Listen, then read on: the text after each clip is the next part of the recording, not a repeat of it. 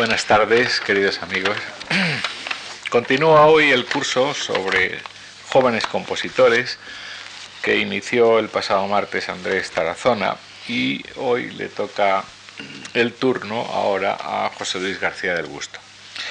En el reparto, por llamarlo de alguna manera, del tema, eh, como ya expliqué el primer día, a Andrés Ruiz Tarazona le adjudicamos toda la historia excepto el siglo XX, siglo que ahora, desde este punto de vista de jóvenes compositores, eh, hemos adjudicado a José Luis García del Busto. Las conferencias de ambos, como saben, está muy anunciado, proseguirán la semana que viene, el lunes, y lo recalco porque no son los días habituales, en esta casa, el lunes, de nuevo, es el profesor Tarazona, y el martes otra vez don José Luis García del Busto, cada uno con su tema, eh, jóvenes compositores en la historia, jóvenes compositores en el siglo, en el siglo XX. José Luis García del Busto, permítanme una breve radiografía, nació en Játiva, bella ciudad de Valencia, en 1947 por lo tanto está en plena, en plena juventud. Es eh, en Madrid, sin embargo, donde reside desde hace muchos años y donde cursó estudios tanto en el conservatorio como en la Facultad de Ciencias de la Complutense, porque es licenciado en matemáticas lo cual, eh, siendo luego músico como es, no tiene nada de especial. Yo recuerdo siempre un, prólogo de un célebre libro de teoría musical del siglo XVI, el de Juan Bermudo, eh, eh, que dice en el prólogo, pues estando enfermo y siendo profesor de matemáticas y no pudiendo explicar las matemáticas, di en eh, reflexionar sobre la música porque el número sonoro es la tradición pitagórica que llega hasta nuestros días y que tiene un ejemplo muy relevante en eh, José Luis García del Busto. Cerrado el excurso, eh, es licenciado en matemática y en 1972, introducido por su maestro, eh, Federico Sopeña, y también el de Andrés Ruiz Tarazona y también el mío, inició una ininterrumpida actividad como conferenciante de temas musicales en centros universitarios y en centros culturales en general, especializándose eh, poco a poco en música española, por un lado, y en música del siglo XX, por otro lado. Lo cual quiere decir que en música española del siglo XX pues eh, es eh, prácticamente la diana donde se dirigen muchas de sus flechas. Entre el 76 y el 85, José Luis García del Busto ejerció la crítica musical en El País, en el diario El País. En el 77 se incorporó a la plantilla profesional de Radio Nacional de España, en cuyos programas musicales ha ejercido y está ejerciendo como autor de numerosos espacios y ciclos y donde ha sido jefe de programas y subdirector de la entonces llamada Radio 2, hoy Radio Clásica. Desde octubre del 90 hasta diciembre del 94 fue director adjunto del Centro para la Difusión de la Música Contemporánea, del entonces Ministerio de Cultura, luego Ministerio de Educación y Cultura, hoy Ministerio de Educación, Cultura y Deporte. Eh, y sabe Dios lo que será el día de mañana. En enero del 95 se incorporó, se reincorporó después de esta etapa en el Ministerio a Radio Nacional y en mayo de ese mismo año sucedió a don Antonio Franecis como crítico musical de ABC, donde podemos seguir leyéndole en la actualidad. José Luis García del ha colaborado en numerosas publicaciones periódicas, aparte de las mencionadas, tanto españolas como extranjeras, y tanto colectivas como individuales, es decir, diccionarios, enciclopedias, pero sobre todo eh, la profesión se le reconoce como autor de muy estimados libros monográficos sobre Luis de Pablo, sobre Joaquín Turina, sobre Tomás Marco, sobre Manuel de Falla y muy recientemente sobre nuestro amigo común Joan Guilloan, entre otras, eh, entre otras muchas publicaciones que ahora sería prolijo enumerar y también sería muy eh, prolijo enumerar la enorme cantidad de instituciones eh, donde ha dictado conferencias o ha sido profesor tanto en España como en el extranjero. En 1994-95 dirigió sendos cursos de aproximación a la música contemporánea en el Círculo de Bellas Artes y este dato sí que lo eh, recojo de su currículum porque en él tuve la eh, ocasión y en momentos muy difíciles para mí de colaborar, de colaborar con José Luis. Muchas gracias al profesor García del Busto por esta nueva colaboración en nuestras actividades y a todos ustedes por estar hoy con nosotros. Gracias.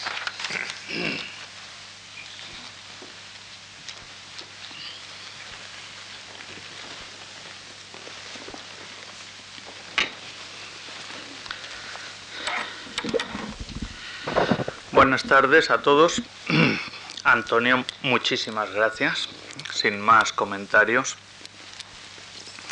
Es para mí un, un placer, desde luego, pero también un honor estar en esta casa y para participar en un curso, en un ciclo realmente, con alguna charla como esta, con conciertos sobre todo, con actividad musical de gran interés, sobre un tema que para nosotros los conferenciantes, me refiero a mi colega Andrés y a mí mismo, pues es un poco difuso, por enorme, pero que en todo caso da eh, juego, evidentemente, como no podía ser de otra forma, y sobre todo, que era lo que quería subrayar, es en una casa como esta Fundación Juan Marc, en donde de una forma larga, continuada, sistemática, profunda, con huella, dejando huella, se ha tratado efectivamente de la creación eh, musical eh, por parte de los jóvenes.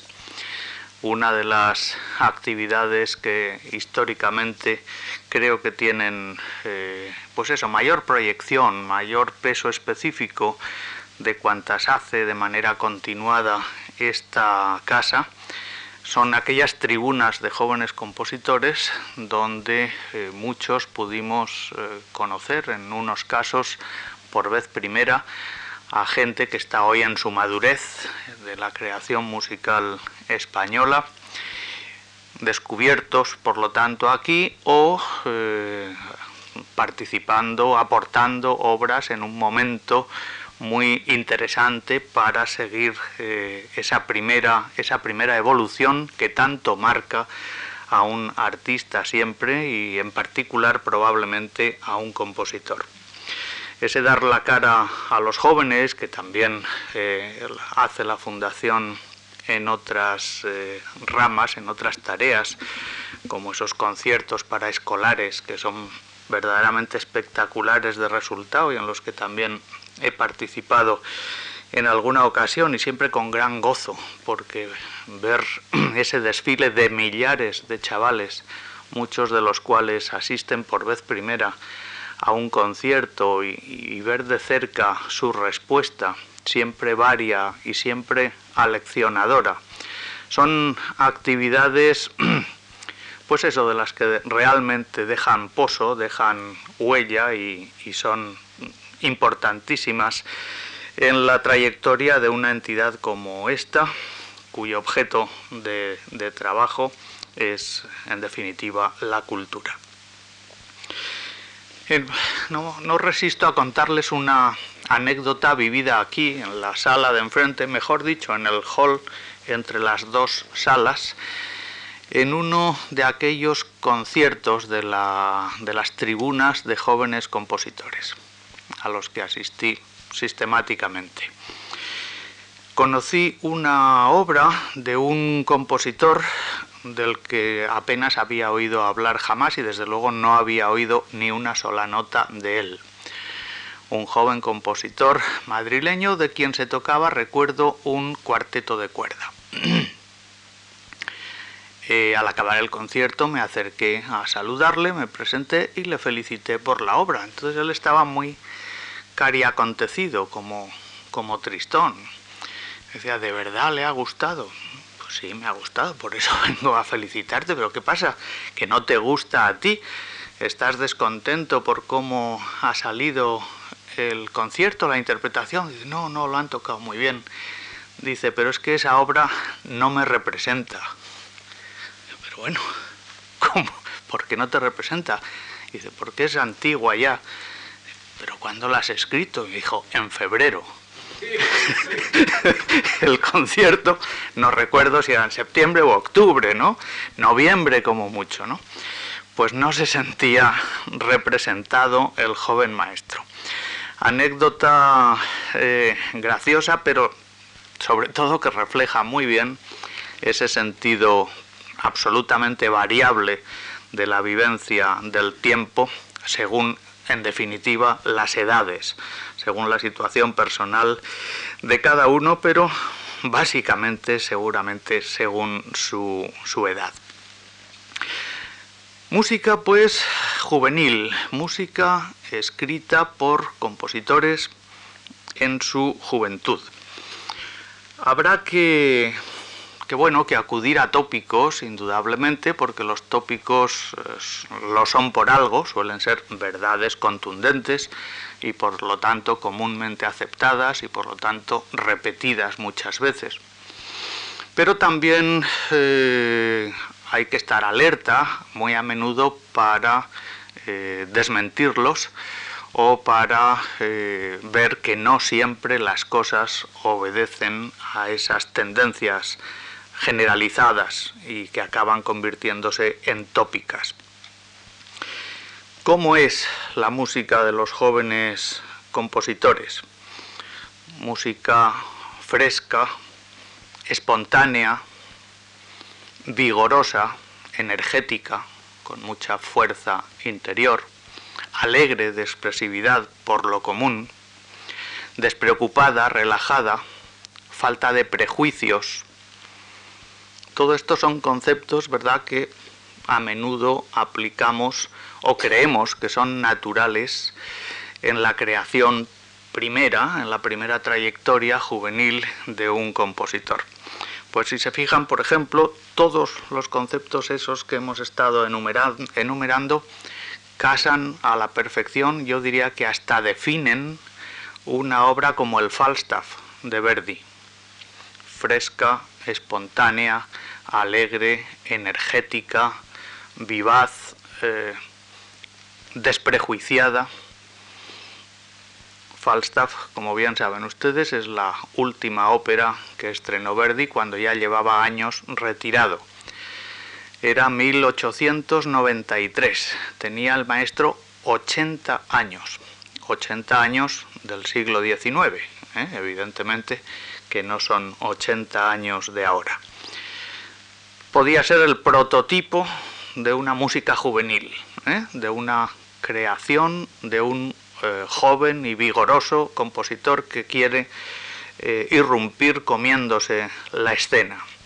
Pues es la obra de un anciano que llevaba años retirado. De hecho, fue una sorpresa el estreno porque nadie sabía siquiera que Verdi estaba componiendo. ¿Eh? se daba, ya fue sorpresa el estreno de Otelo, ¿eh? el de Falstaff fue sorpresa absoluta.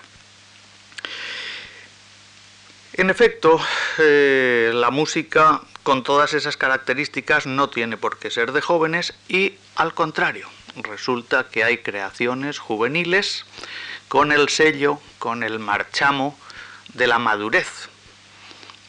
¿Qué es la música de la madurez? Pues podríamos hacer lo mismo, eh, recurrir a, tópicos, a conceptos que comúnmente acompañan a eso, ¿eh? un carácter reflexivo, una eh, expresividad honda, una utilización sabia de los mecanismos propios del oficio, etcétera, etcétera. Pues he aquí que de vez en cuando hay obras de compositores jóvenes, hay creaciones eh, juveniles que perfectamente responden a esos baremos que habitualmente se asimilan a la, a la madurez. Aquí en los ejemplos que vamos a, escuchar eh, a continuación, he procurado eh, que sean de música que si no tiene el marchamo siempre en todos los casos de la madurez, sí que es de una calidad de factura y de una sabiduría en el manejo de los medios instrumentales y sonoros que se diría impropia de un novel, de un principiante. Y por supuesto, lo que sí es claro es que todos los ejemplos seleccionados son de compositores en su primera etapa, en su juventud. Una reflexión eh, también acerca de, todo esto. Mi colega Ruiz Tarazona les habrá hablado, sin, lugar a dudas, de los grandes casos de, los compositores más precoces de la historia de la música. ¿no? Es obvio que habrán salido los casos de Mozart, de Schubert, de Arriaga, de tantos otros compositores que a lo mejor murieron a los treinta y tantos años, cuando aún hoy seguimos hablando de joven compositor, ¿eh? un compositor de 35 años es un joven compositor en la actualidad, pues bien, hay bastantes casos en la historia de la música que esa es la edad eh, total eh, de, algunos, de algunos compositores. Aparte de esas de esas capacidades que rayan en lo milagroso muy a menudo, es cierto que el concepto de creador eh, precoz, digamos que está hoy en día un poco en desuso. Hay mucha gente con talento que lo manifiesta a edad temprana, pero hay pocos casos eh, tan, tan asombrosos como esos que a lo largo de la historia aquí y allá se han producido. Hombre, los, eh, los porqués, pues evidentemente no lo sabemos bien y serán distintos eh, según eh, a qué zona de la mente humana, de la psicología nos dirijamos. Pero sí que se pueden hacer, creo, algunas reflexiones para explicar de qué modo tan distinto se produce esto en, los tiempos modernos, en nuestro tiempo. Antes, obviamente, en, el pasado, y cuanto más nos remontamos eh, con más razón, la esperanza de vida, obviamente, era menor, francamente menor. Pero luego el compositor, el, niño eh, inclinado hacia la música, tenía ante sí un panorama con un número muy limitado de referencias próximas. Eh, si se hacía o no música en su casa, si había cerca una catedral con organista bueno, eh, las, eh, o si eran tiempos más modernos, una ciudad con conservatorio donde enseñaban fulano, mengano y zutano era muy abarcable, muy acotado el panorama de sus eh, referencias. Hoy día, un joven eh, músico en formación tiene a su disposición, ante sí, y hasta, si me apuran hoy día, sin salir de casa, eh, con un Internet bien utilizado, tiene tal cantidad de información ante sí prácticamente la música toda, impresa y grabada para poder sonorizar, eh, sonorizarla y escucharla por intérpretes eh, los mejores que se puede uno imaginar, con grabaciones históricas, con testimonios de los propios creadores interpretando sus obras.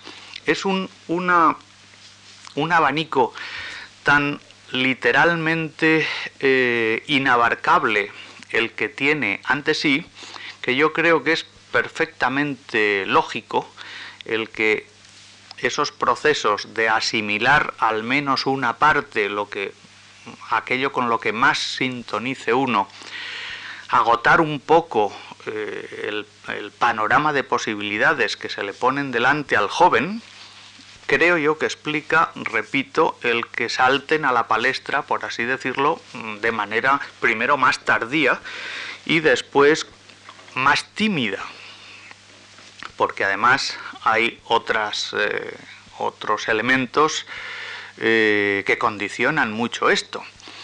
Eh, no son tiempos de compositor-intérprete. El grado de especialización que en nuestros días requiere cualquier actividad del tipo que sea, eh, claramente afecta a la música y es muy común que el joven eh, compositor, aunque toque el piano, pongamos por caso, no esté en condiciones de tocar como a él le gustaría que se tocara la propia música que él está escribiendo. Requiere de un pianista. Eh, profesional y avezado para esos menesteres. No digamos si no es música solo, si ya entramos en el campo de, la música de cámara, del ensemble o de la orquesta. Es eh, complejo y largo el camino que el joven creador tiene que hacer hasta seducir, hasta convencer a eh, eh, intérpretes y luego a promotores de conciertos, etcétera, de que ahí está él y de que esta obra merece la pena ser escuchada. De ahí la vía de los eh, concursos, que muchas veces es la posibilidad única o práctica, o, él vive como única.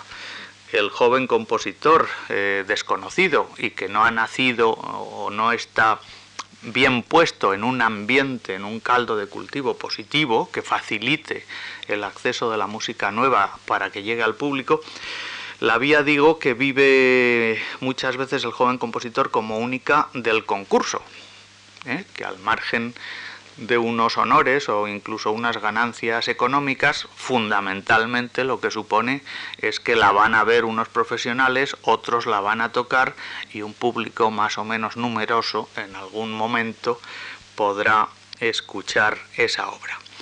Son pues eh, diversas las facetas, los elementos, los aspectos de la organización de la vida eh, cultural y musical eh, en la actualidad, en nuestro ambiente occidental, que hace que esas irrupciones, salvo propuestas eh, generosas del tipo de las que decíamos, hablábamos al principio, recordando las tribunas de esta, de esta casa, algunos concursos, alguna entidad oficial tan concreta como el Centro para la Difusión de la Música contemporánea que ha mencionado Antonio Gallego. En definitiva, eh, situaciones muy, eh, casos muy contados eh, por los que hay que pasar y que normalmente implican que, repito, el acceso a, a los circuitos concertísticos sea hoy día, curiosamente, cuando hay muchas más posibilidades para todo, algo más tardío de lo que históricamente venía siendo, venía sucediendo.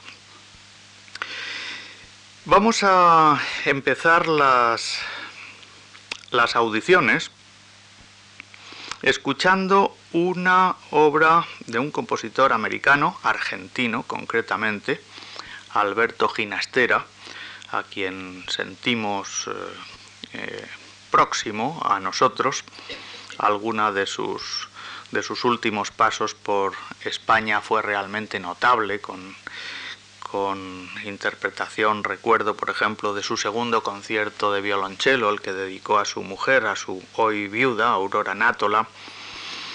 Alberto Ginastera es un caso de compositor eh, precoz, él nació en 1916 y he aquí que su opus 1, no digo la primera obra que compusiera, sino la primera obra publicada y que se sigue tocando hoy día, que está editada, es el ballet Panambí, que empezó a componer en 1935, es decir, a los 19 años de edad, y que se estrenó en el 37, cuando solo tenía 21 años. Pues bien, en ese mismo año, 1937, compuso un tríptico pianístico, tres danzas argentinas, que son una verdadera delicia y que tienen además ese rasgo que decía antes de la madurez impropia de la edad. Es decir, son tres piezas pianísticas no solo bien escritas, que es importante, no solo inspiradas, que es importantísima, importantísimo, sino que retratan también una personalidad musical que hoy conocemos perfectamente después de medio siglo de estar componiendo ¿eh? y escuchando sus obras, tenemos bien definida en nuestra mente la personalidad creativa de Alberto Ginastera y lo encontramos perfectamente retratado en estas tres piececitas compuestas cuando tenía 20 años de edad. Vamos a escuchar una de ellas porque además de reconocerse su personalidad musical, eh, prácticamente eh, son una proclama de lo que estaba dispuesto a hacer y así fue durante toda su vida. ¿eh? Es decir, hacer una música de alta, de corte universal, vamos, audible en cualquier escenario, justificado esto por la calidad de la factura, pero siempre con el acento nacional reconocible. Es decir, que tanto desde el punto de vista del planteamiento estético como el de la realización técnica, es una pequeña obra maestra, os repito, son tres dancitas, no es una obra de gran envergadura formal, no se lo propuso, pero que tienen ese sentido del acierto magistral de un joven prematuramente hecho, prematuramente maduro. Vamos a escuchar una de ellas, la que me parece más eh, encantadora desde el punto de vista cantable, titulada Danza de la moza donosa.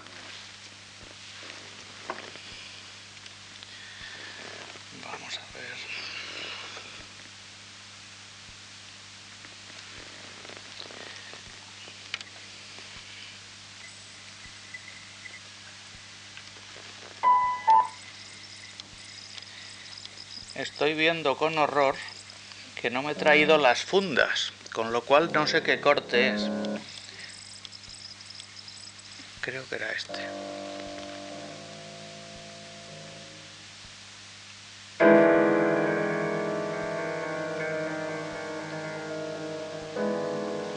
No. Dios mío, qué situación. Perdónenme, porque es que en el disco no vienen los cortes.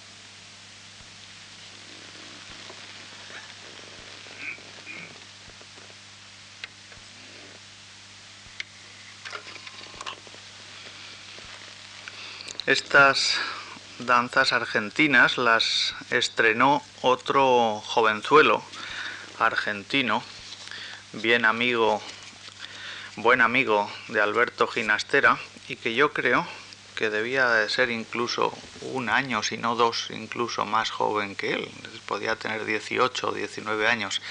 Era el pianista Antonio de Raco, excelente pianista que ha vivido en Madrid durante años, ha actuado en esta casa, ¿verdad? Admirable pianista de estos grandes intérpretes que por lo que sea no entran en los circuitos eh, de los grandes agentes o de las casas discográficas, pero que es una gloria eh, encontrárselos, porque qué, eh, con qué hondura hacía cualquier música, ¿no? Pero esta tan suya, o la nuestra, la fantasía bética que hacía Antonio de Raco de, Falla para mí ha sido modélica. Bueno, seguimos y vamos a pasar ahora a otro autor, sin lugar a dudas, uno de los grandes, para muchos el más grande del siglo XX, Igor Stravinsky. Igor Stravinsky es asombroso por tantos motivos, ¿verdad? Pero centrándonos en el que aquí nos interesa.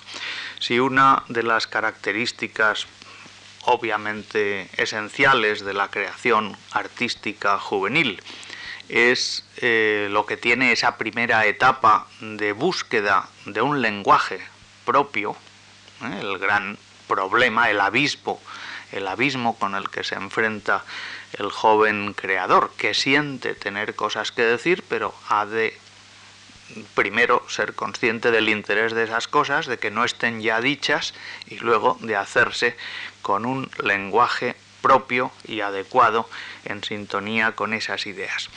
Pues en la búsqueda de un lenguaje propio unos eh, tardan evidentemente más que otros.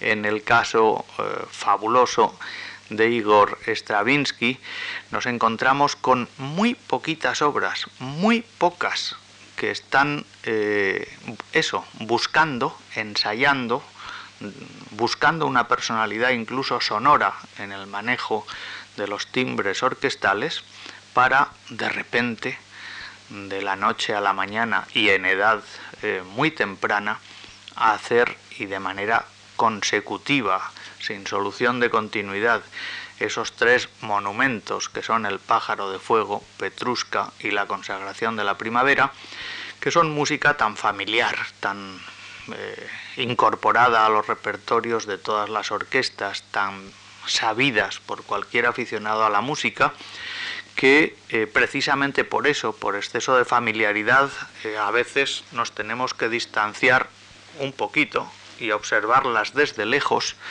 para admirar realmente su grandeza.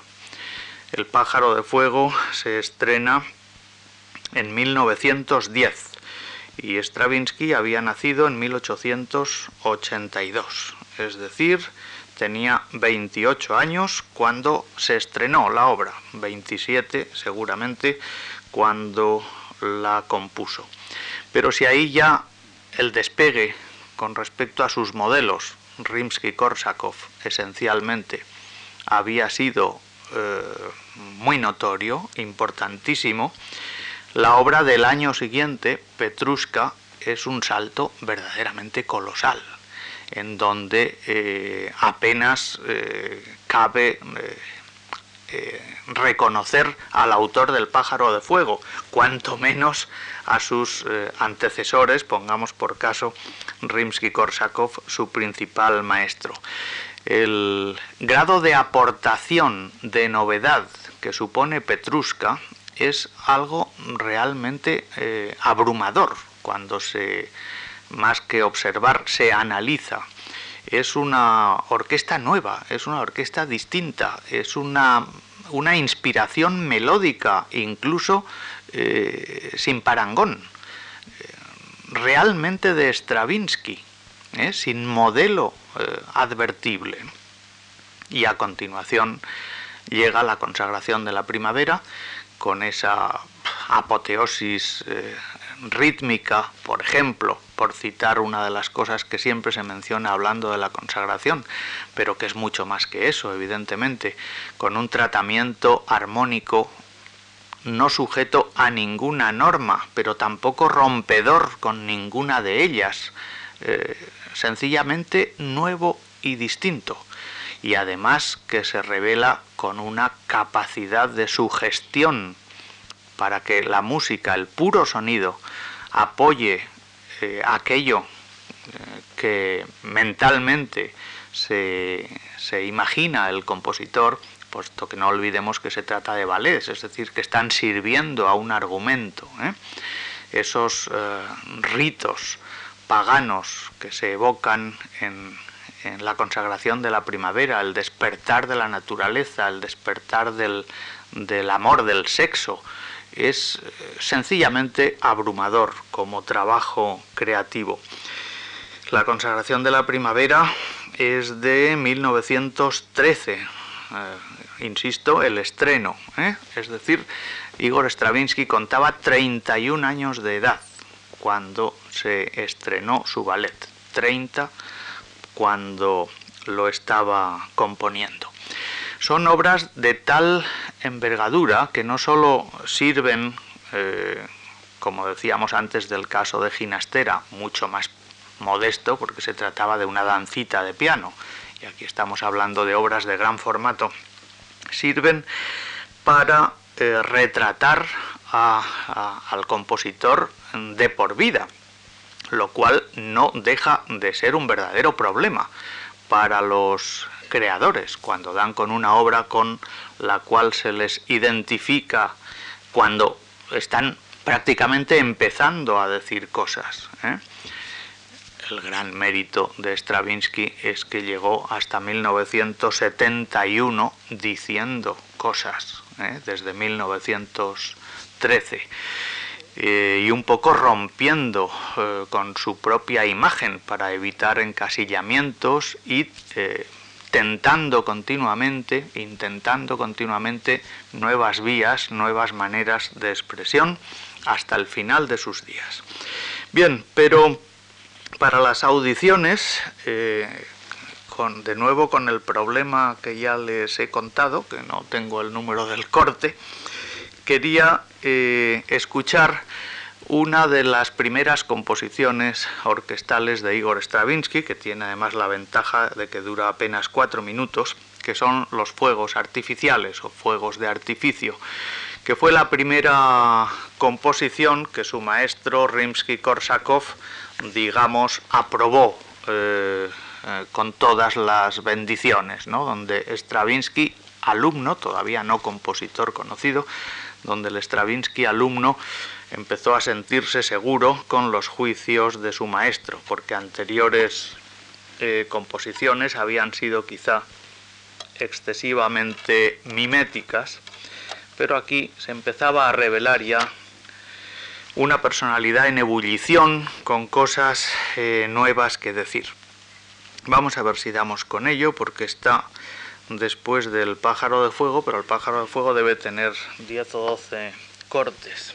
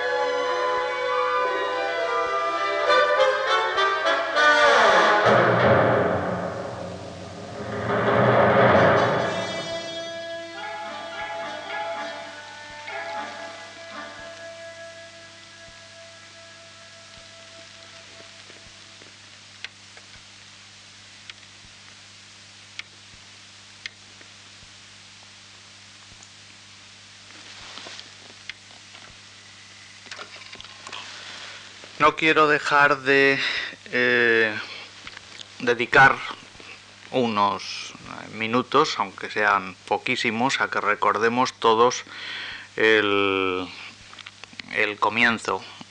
Podía haber sido cualquier otro fragmento, ¿no? otro pasaje, pero el comienzo de la consagración de la primavera. Seguramente un prototipo, no ya en el caso de Stravinsky, sino en toda la historia de la música, de eh, composición juvenil con un grado de perfección, de madurez y de aportación realmente eh, impresionante.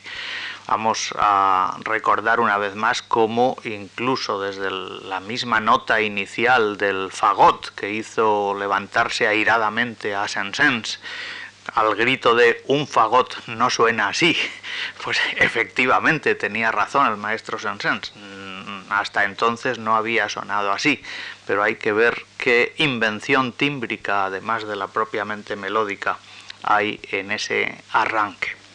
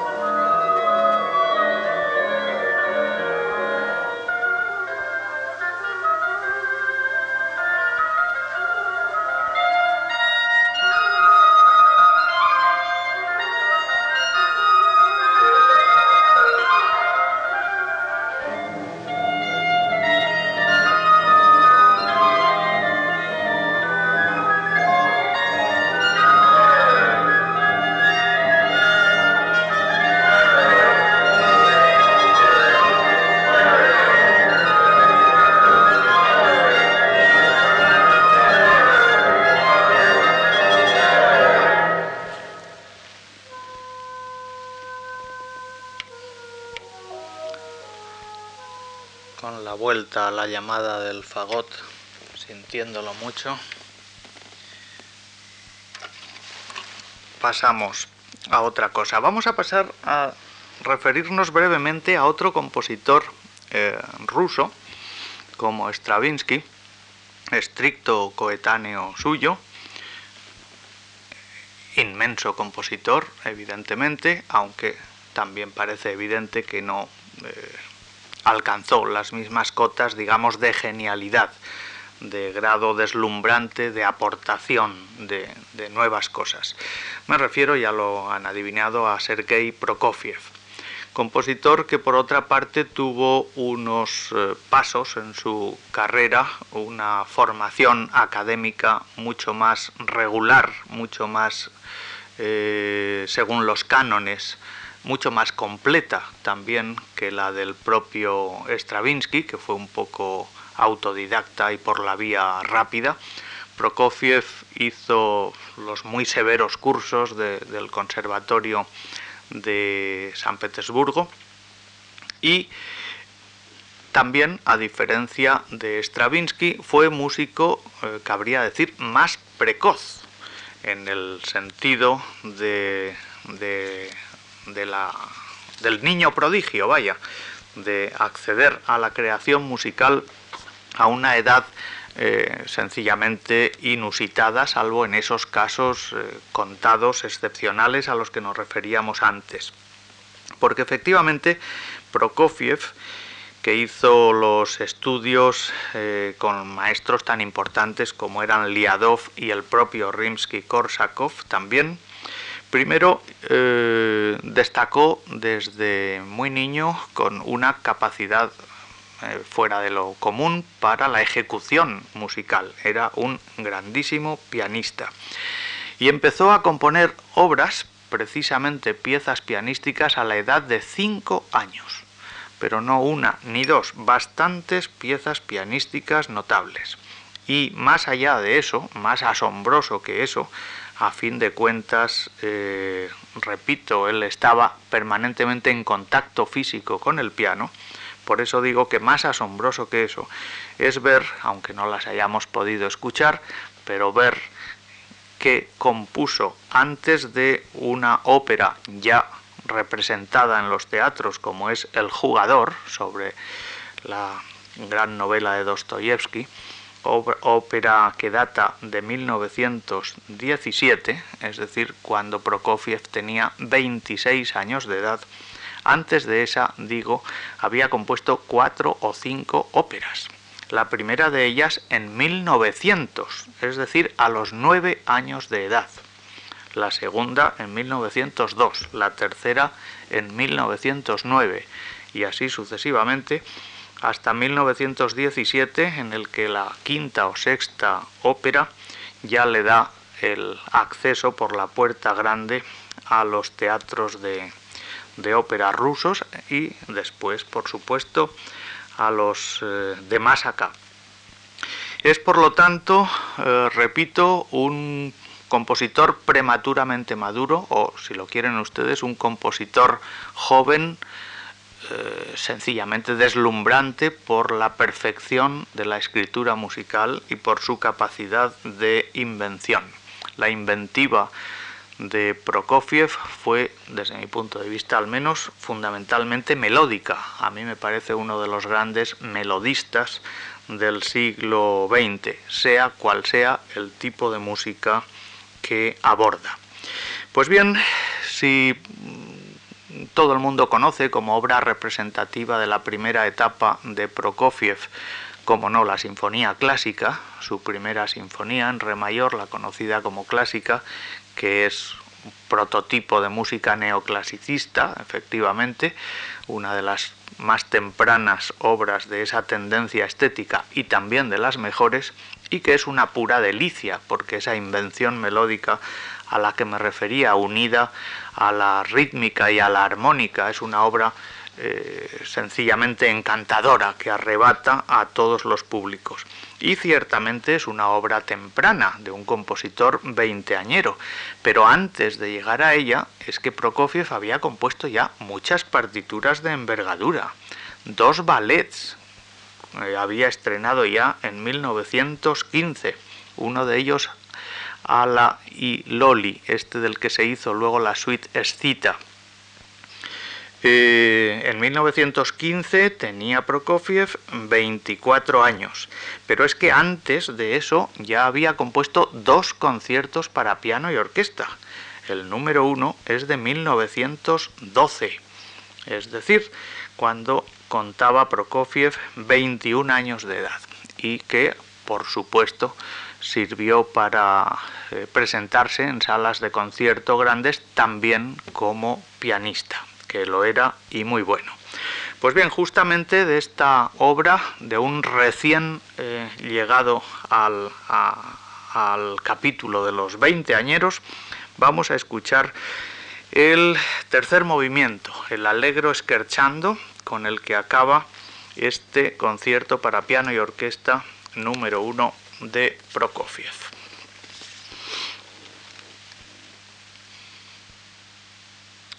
Ay, qué bien, como es el primero, será el corte 3, el tercer tiempo de la primera obra.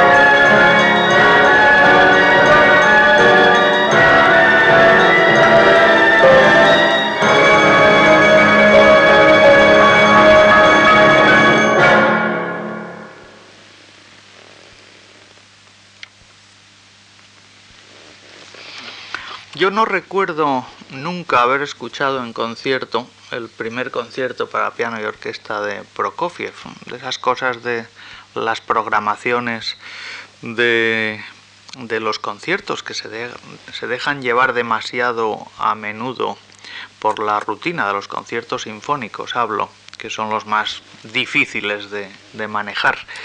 Y hay efectivamente tantas y tantas obras, ni mejores ni peores que las que oímos a diario, que se olvidan por, por completo. La obra me parece más que notable y sobre todo eh, teniendo en cuenta esas circunstancias de en qué momento se compuso. No quería dejar de referirme al maestro británico por excelencia en el siglo XX, Benjamin Britten, un compositor al que creo yo que el paso del tiempo le está viniendo muy bien. Eh, es, para mí es una figura que se agranda con el paso, con el paso del tiempo. Eh, Britten falleció en 1976, hace un cuarto de siglo, es decir, lo tenemos evidentemente en mente como un compositor de ayer, pero la verdad es que murió bastante joven. Britten había nacido en 1913, es decir, era un año más joven que Monsalvache, por ejemplo, nuestro buen amigo que a estas horas estará ya en su tercer puro habano del día, seguramente. Pues eh, Britten, eh, si murió joven y dejó una obra tan enorme en cantidad y en calidad, evidentemente casi ello obliga a ser un caso de, compositor precoz.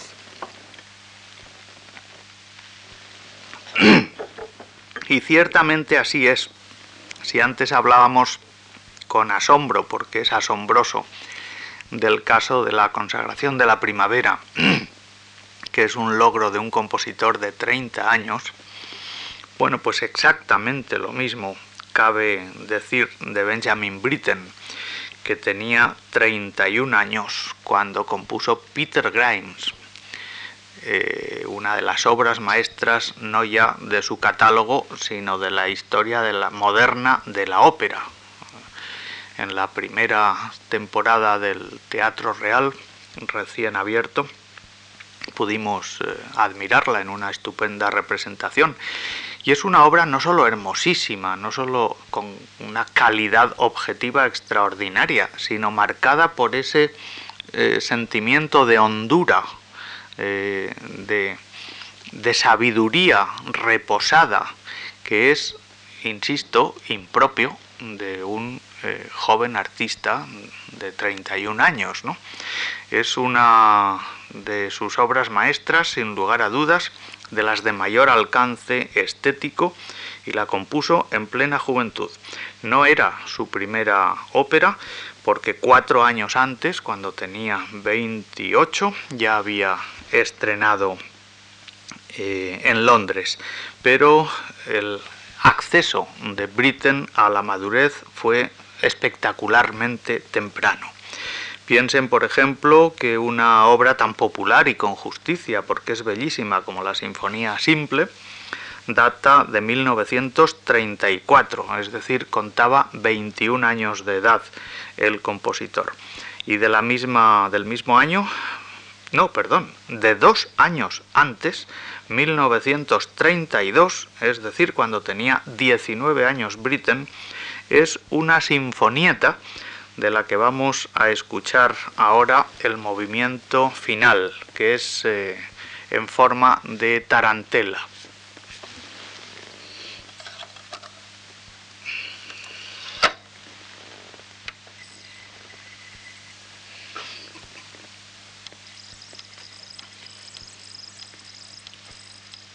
Este es el último corte. Solo tengo el problema de que no sé cuántos cortes hay en el disco. Creo que es este.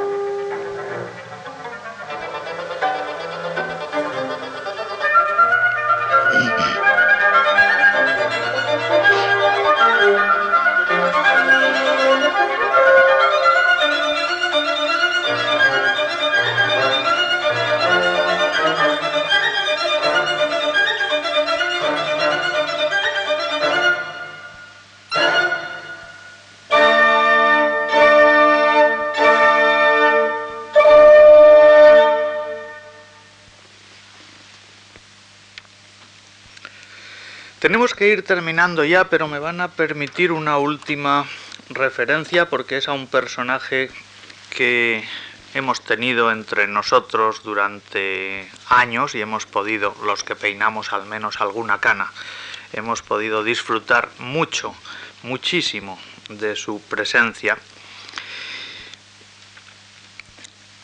Un personaje que en 1925, cuando el gran pianista francés Alfred Cortot estaba eh, en alguna ciudad centroeuropea, eh, llamó a la puerta de su camerino.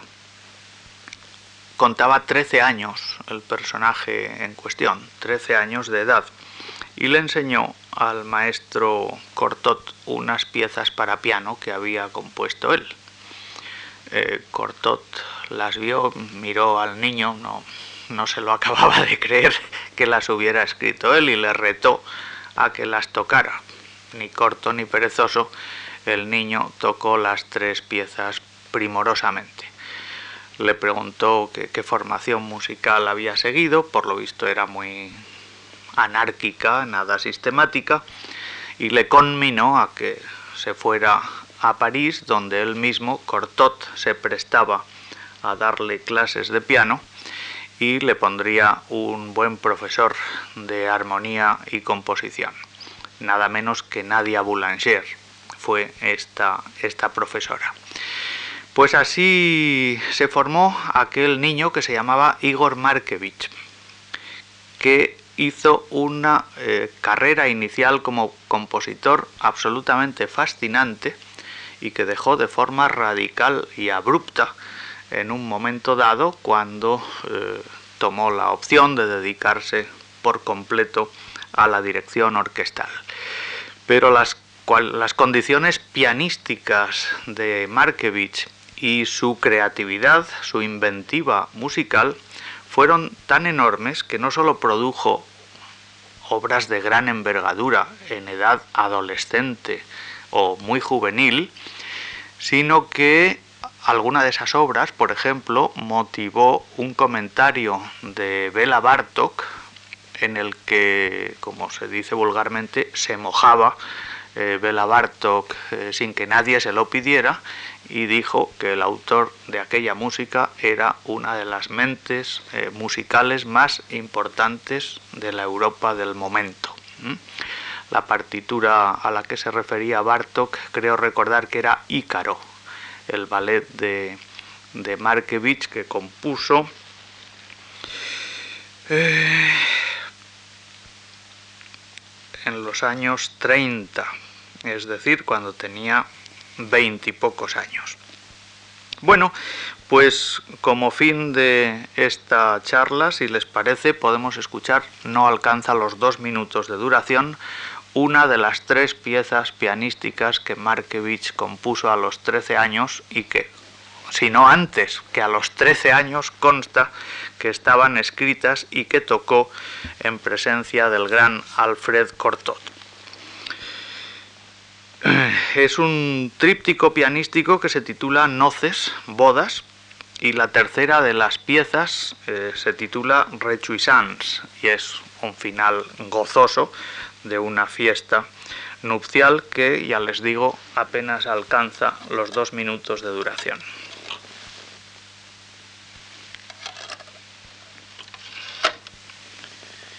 Y esta sí que es composición de, un niño propiamente.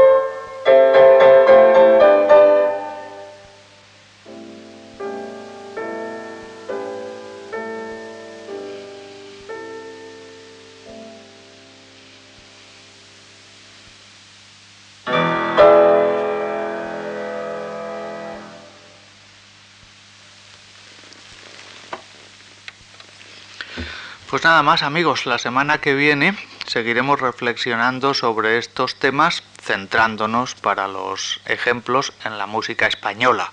No he hecho ninguna salvedad, creo recordar, sobre el particular, pero no es que me haya olvidado de los nuestros, sino que les reservamos la charla final. Gracias.